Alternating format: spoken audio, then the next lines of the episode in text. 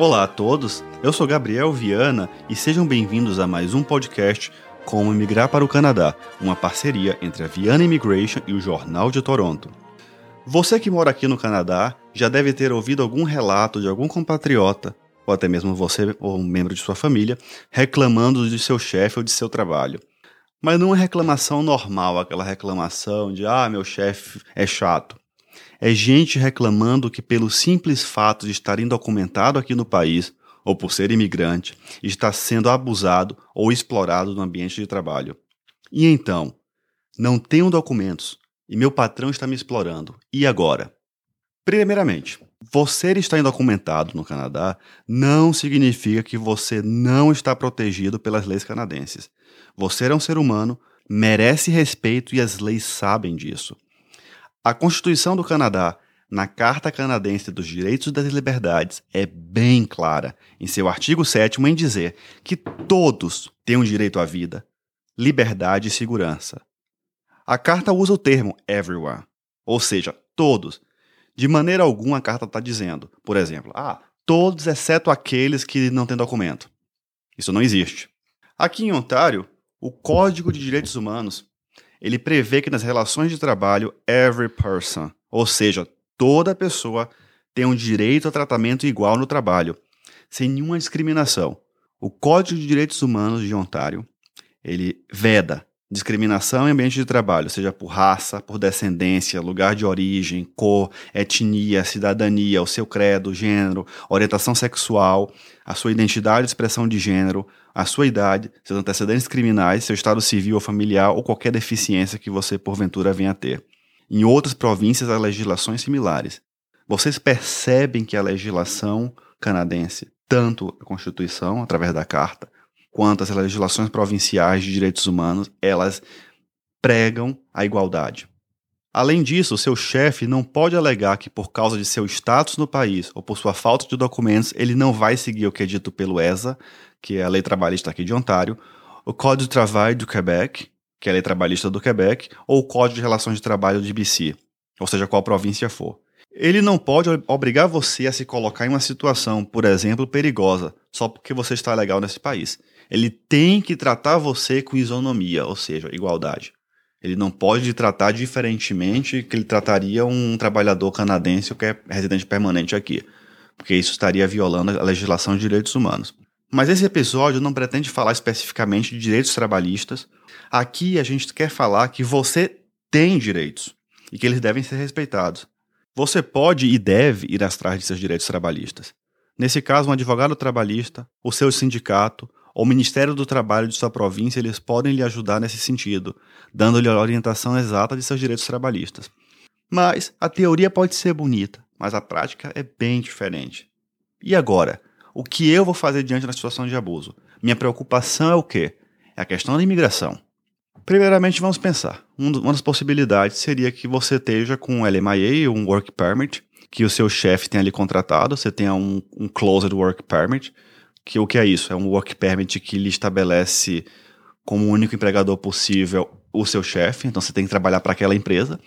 E algumas empresas vão ver, ah, uh, você está trabalhando para mim, você só pode trabalhar para mim, você está legal nesse país graças a mim, eu vou lhe tratar da maneira que eu quiser. Não, não é bem assim.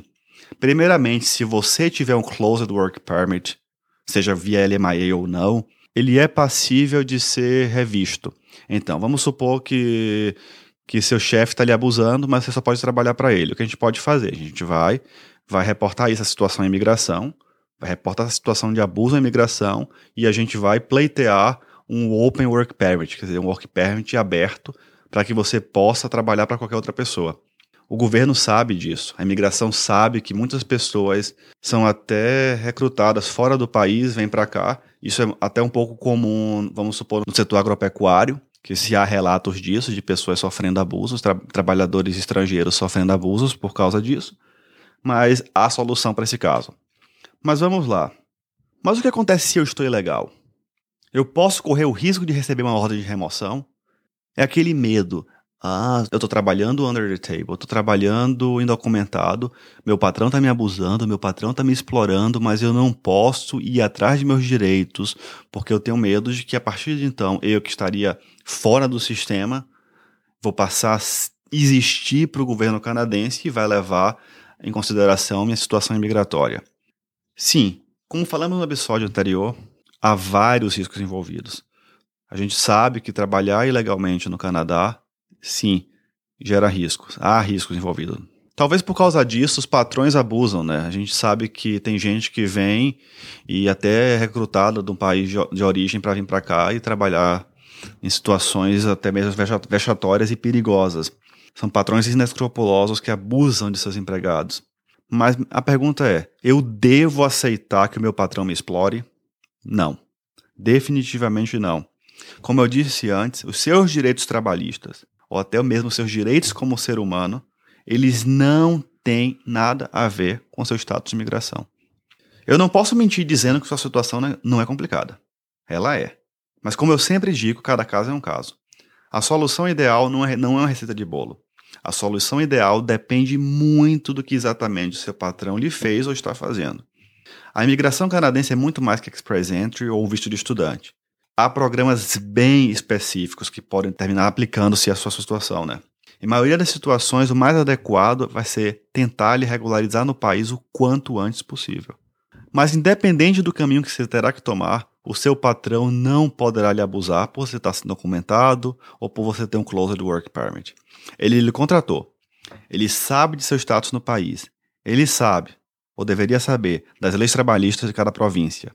Ele sabe, ou deveria saber, do Código Provincial de Direitos Humanos e que deve respeitá-lo.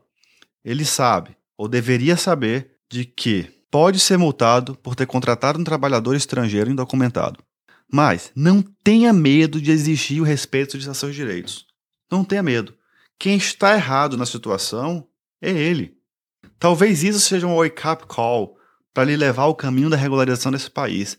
Talvez isso tenha sido a chocolhada que você precisava para dizer: não, eu preciso me regularizar porque eu preciso poder ter os meus direitos respeitados, eu preciso poder ir tranquilamente para um tribunal trabalhista e poder exigir meus direitos. E bater no peito dizendo: não, eu tenho direito a isso, você não pode me explorar, você não pode me tratar de uma maneira é, abusiva ou inescrupulosa. Você ser um trabalhador estrangeiro sem documentos ou com alguma restrição não significa que você deixou de ser um ser humano que merece ser respeitado em toda a sua essência. E a imigração sabe disso. Há caminhos, sim. Eu não posso fazer uma receita de bolo e dizer que vou fazer isso, aquilo ou acolá. Mas há caminhos possíveis, vamos regularizar, seja vamos pedir um TRP, vamos, sei lá, apelar para um humanitário em último caso, se você tiver elegibilidade para isso, tem possibilidades. Eu não vou ser leviano de falar que o seu caminho vai ser aquele, mas eu posso lhe falar que há caminhos. E definitivamente o caminho não é aceitar nenhum tratamento abusivo. Eu espero que esse podcast tenha lhe ajudado a entender um pouquinho mais de seus direitos aqui no país. Eu sei que é um pouco difícil, um pouco duro estar na situação dessa, ou conhecer alguém que está na situação dessa. Então, tenha força, as coisas vão funcionar, as coisas vão dar certo. Mas você precisa acordar, colocar a mão no peito e dizer: eu vou sair dessa situação. Se você tem algum tema específico que você queira ouvir em nosso podcast, por favor, envie a sua sugestão para o nosso e-mail info@vianaimmigration.ca. Você vai nos trazer a dúvida e nós vamos lhe dar a solução. Também não deixe de assistir o nosso próximo episódio. Um abraço a todos e até o próximo podcast, Como Migrar para o Canadá com Gabriel Viana, em parceria da Viana Immigration e o Jornal de Toronto.